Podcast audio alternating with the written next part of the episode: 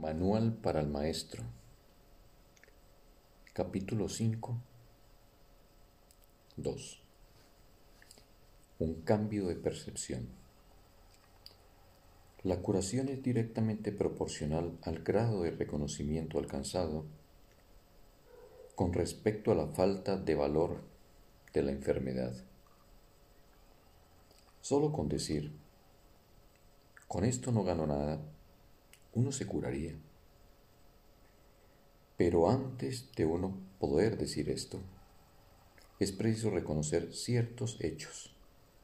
En primer lugar, resulta obvio que las decisiones son algo propio de la mente y no del cuerpo. Si la enfermedad no es más que un enfoque defectuoso de solventar problemas, tiene que ser entonces una decisión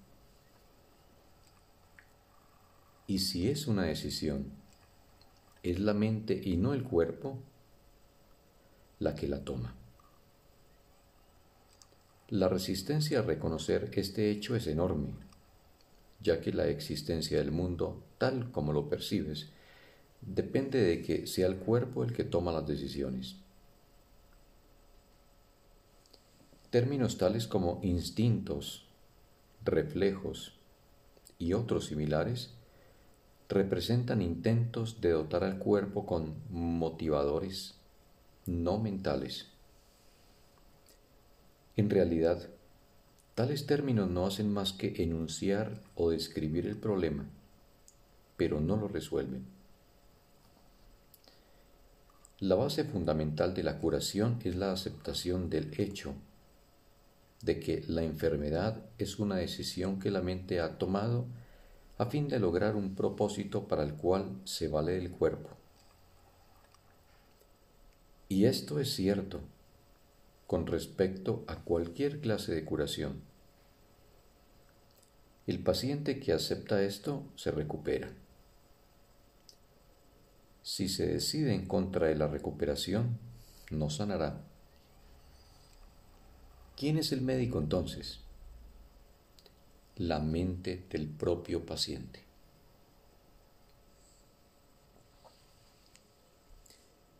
El resultado acabará siendo el que él decida.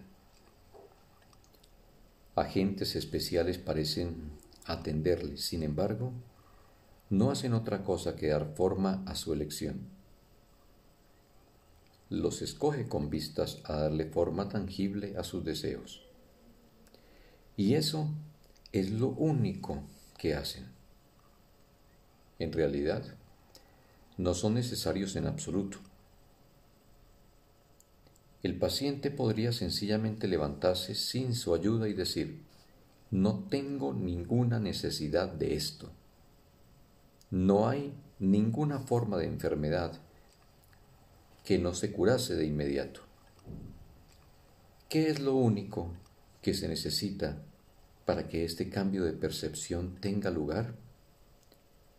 Simplemente esto, el reconocimiento de que la enfermedad es algo propio de la mente y de que no tiene nada que ver con el cuerpo. ¿Qué te cuesta este reconocimiento? Te cuesta el mundo que ves, pues ya nunca más te parecerá que es el mundo el que gobierna la mente. Con este reconocimiento se le atribuye la responsabilidad a quien verdaderamente la tiene, no al mundo, sino a aquel que contempla el mundo y lo ve como no es. Pues ve únicamente lo que elige ver, ni más ni menos.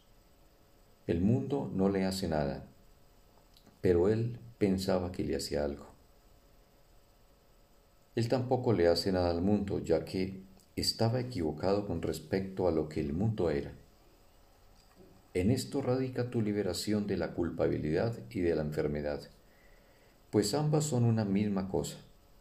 Sin embargo, para aceptar esta liberación, la insignificancia del cuerpo tiene que ser una idea aceptable. Con esta idea, el dolor desaparece para siempre Pero con esta idea desaparece también cualquier confusión acerca de la creación. ¿Cómo podría ser de otra manera? Basta componer causa y efecto en su verdadera secuencia con respecto a algo para que el aprendizaje se generalice y transforme al mundo. El valor de la transferencia de una idea verdadera no tiene límites ni final.